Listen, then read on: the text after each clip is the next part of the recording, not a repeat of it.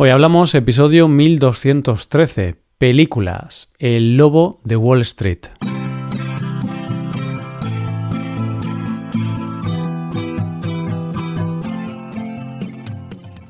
Bienvenido a Hoy Hablamos, el podcast diario para aprender español cada día. Publicamos nuestro podcast de lunes a viernes. Puedes ver la transcripción, las explicaciones y los ejercicios de este episodio en nuestra web. Ese contenido solo está disponible para suscriptores hazte suscriptor premium en hoyhablamos.com. Buenas oyente, ¿qué tal? ¿Cómo llevas la semana? Hablamos hoy de una película no apta para mentes sensibles, una película excesiva en muchos sentidos, y donde se dice una frase que resume esto que te digo cuando el protagonista dice, no voy a morir sobrio. Hoy hablamos del lobo de Wall Street.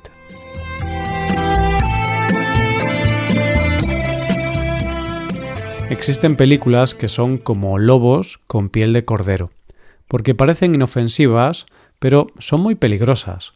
¿Peligrosas por qué?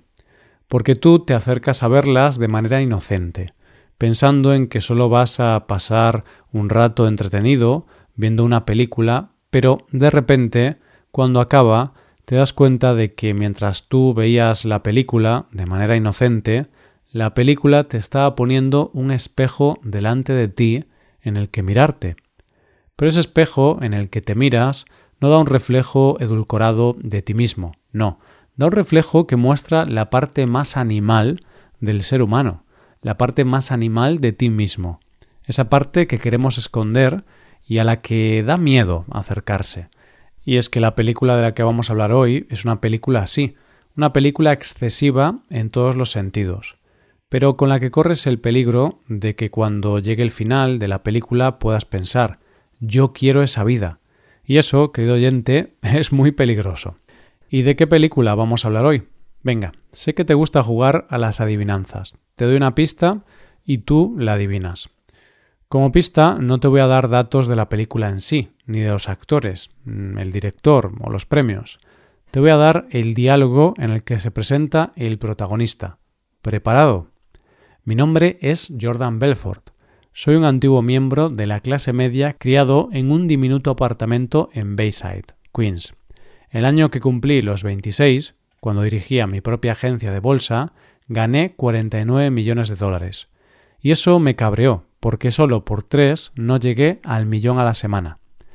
Sí, está claro, oyente, ese diálogo solo puede ser de esa joya del cine que es El Lobo de Wall Street. Antes de entrar en materia con su argumento, solo te quiero dar algunos datos técnicos de la película, como que está dirigida por ese genio llamado Martin Scorsese, es del año 2013 y está protagonizada por Leonardo DiCaprio, acompañado de magníficos actores y actrices como Jonah Hill, Margot Robbie, Kyle Chandler, Christine Maliotti, Rob Reiner o Matthew McConaughey. Estuvo nominada a todos los premios grandes y se llevó algunos, pero sin duda, el premio que más dolió no llevarse, porque todas las apuestas lo daban como ganador seguro, fue el Oscar a Leonardo DiCaprio, que hace una interpretación soberbia, y que curiosamente se lo llevó su compañero de rodaje, Matthew McConaughey, por Dallas Buyers Club. Que por cierto, Leonardo DiCaprio estaba tan obsesionado por hacer esta película, o más bien por interpretar a este personaje, que compró los derechos del libro allá por el año 2007 y luchó por los derechos contra Brad Pitt, que también los quería, aunque finalmente se los llevó Leonardo por la nada despreciable cifra de un millón de euros. Y otro que también daba lo que fuera por participar en la película fue Jonah Hill, que aunque el papel ya se lo había dado Scorsese, él dijo que quería hacer la audición para que Scorsese lo viera en la prueba y lo ratificara y además decidió cobrar el salario mínimo que le permitía el sindicato de actores. Esa era su obsesión por la película. Una de las cosas más sorprendentes de esta película, una vez la ves, es que, dada la gran cantidad de excesos que nos muestra, lo que más te cuesta comprender es que en realidad no es ficción. Bueno, es ficción, pero está basada en hechos reales, ya que esta película está basada en el libro autobiográfico de Jordan Belfort. Una vez aclarado esto y sabiendo que la película trata sobre la vida de este hombre, veamos lo que llamaríamos la sinopsis de la película. Y lo cierto es que el argumento en sí es muy sencillo, y nos tendríamos que ir a la Nueva York de los años 80, cuando un joven Jordan llega a Wall Street con la idea de ser broker o corredor de bolsa.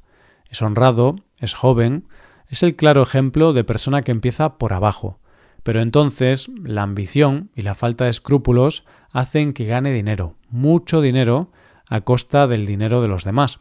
Es decir, hace mucho dinero con métodos no muy legales como broker. A partir de ahí es todo una bacanal y su vida se desarrolla alrededor del sexo con prostitutas, drogas, muchas drogas, mucho dinero y excesos. Perversiones, en general y basar la vida en que no hay nada que el dinero no pueda comprar, ni la dignidad. Y todo va bien hasta que el FBI empieza a investigar. Y lo cierto es que la película narra de manera muy cruda lo que tantas veces se ha idealizado en el cine como es el sueño americano. Porque si lo piensas bien, es un chico que partiendo de nada se convierte en un hombre inmensamente rico.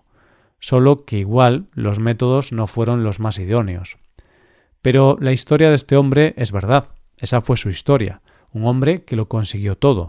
Luego fue a la cárcel, muy poco tiempo, tras delatar a todos los que estaban a su alrededor, y finalmente se convirtió en gurú de los negocios y se dedica a dar conferencias de cómo triunfar en los negocios.